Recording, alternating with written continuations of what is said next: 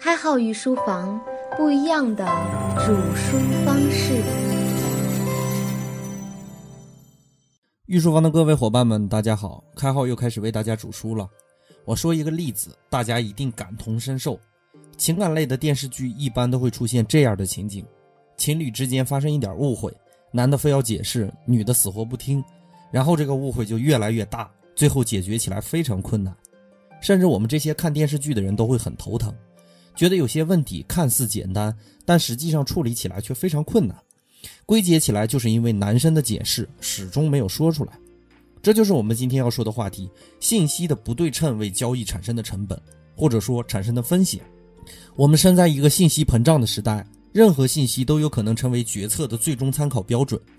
我们在生活里总遇到这样的情况，那就是一个很受欢迎的女孩子总是选不到非常完美的伴侣。因为信息的纷杂，导致决策成本过高，最终盲目的规避风险，做出了等而次之的选择。我们举一个例子，让大家感觉一下：前苏联解体前的一段时间，苏联的经济一度病入膏肓，并且出现了改革失败的情况。当时的领导人戈尔巴乔夫也头疼不已，在面对记者的时候讲了这样一个笑话：有一个总统有一百位情妇，其中有一个有艾滋病。但不幸的是，这个总统不知道哪个情妇有艾滋病。另外一个总统呢也很尴尬，拥有一百个保镖，其中一个是恐怖分子。一样不幸的是，他也不知道哪个是恐怖分子。而戈尔巴乔夫的难题就是，他有一百个经济学家，其中有一个是聪明绝顶的。同样不幸的是，他也不知道哪个是最聪明的。我们从这个例子中不难看出，戈尔巴乔夫遇到的问题非常复杂。虽然它拥有一个庞大的信息来源，但是最关键的信息来源却一直是个谜。我们把这种不确定的信息情况叫做悬念。著名的悬疑片导演希区柯克对悬念有一个经典的描述。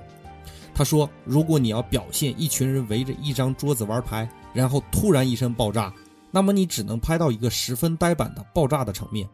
而另外一方面，虽然你表现出同一个场面。”但是在牌局开始之前，先表现桌子下面的定时炸弹，那么你就制造了悬念呀，并且牵动了观众的心。但是很不巧的是，艺术形态里的悬念在现实生活里并不那么招人喜欢，因为艺术形态通常展现的是过程，而在生活里，达成合作或者交易才是符合最基本逻辑的。也就是说，我们要尽可能的降低生活里干扰信息为我们带来的不确定性。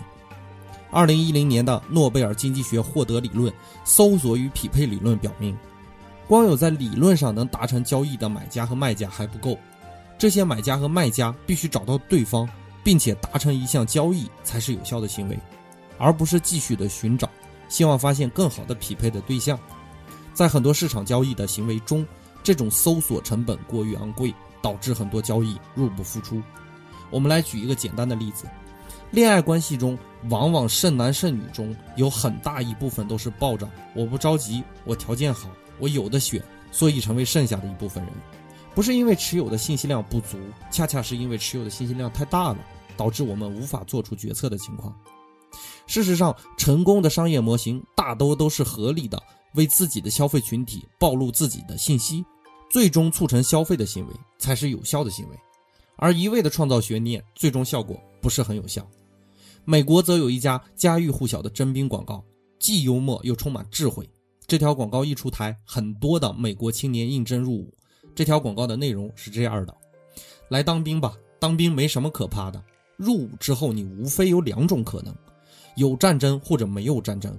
没有战争又有什么可怕的呢？有战争无非有两种可能：上前线或者不上前线。不上前线又有什么可怕的呢？上前线无非有两种可能：受伤或者不受伤。不受伤又有什么可怕的呢？受伤无非两种可能，轻伤或者重伤。轻伤有什么可怕的呢？重伤无非有两种可能，可治好的和不能治好的。可以治好的有什么可怕的呢？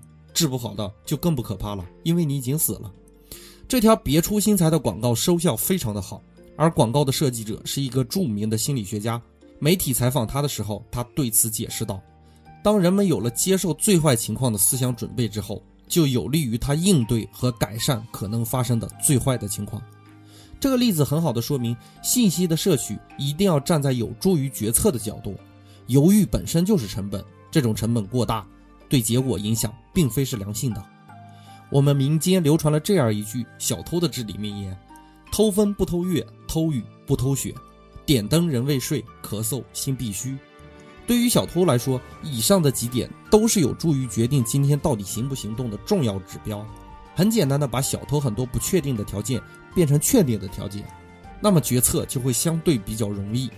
换而言之，选择的成本就会降低。大多坐办公室的伙伴都有这样一个问题，那就是随着科技的发展，当我们拥有了很方便的处理工作的设备之后，反倒是我们的工作效率下降了。比如手机和电脑。从一定程度上来说，加快了我们工作的效率。拿我来举个例子，如果通过写字的方式，一篇两千字的文稿大约要用掉一个小时，但是如果用电脑来码字，一小时就可以码到四千字。但是往往白领用了电脑之后，一天上班未必可以处理一上午的工作，因为有很多干扰信息啊。比如我们举个例子哈，一些白领通常的工作顺序是这样的：一大早晨到了公司，连接了公司的 WiFi。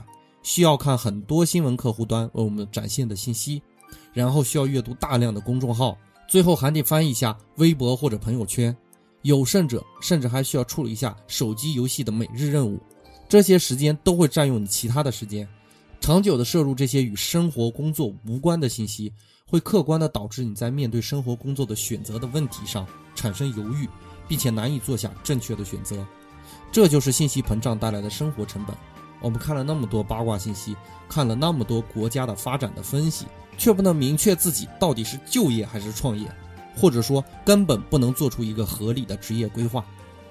所以，严格的控制信息的摄入量和筛选有效的信息，这样的行为必然会影响决策。比如我最近干了两件事儿，我个人比较满意哈，那就是删除了一部分与我生活相关比较小的微商，比如一些孩子用品的微商。二就是删除了自己两个星期以内没有认真收看的公众号。我们身边不乏有这样的声音，要做减法，做减法。但实际上，屏蔽信息摄取的渠道就是在做减法。在一定程度上，我们还真的需要成为一个半封闭状态的人。之所以封闭一部分信息，就是为了降低自己决策的成本。仔细想一个问题哈，自从有了手机，我们多久没有翻开一本书了？那些沉淀了上百年甚至上千年的知识。真的不如网上被人复制粘贴好多次的文章吗？在这儿我插入一条广告，欢迎关注公众号“开号御书房”，开号带你领略两千年来孔子为我们展示的智慧心得。本节的节目就播讲到这里，感谢大家的收听，我们下节再见。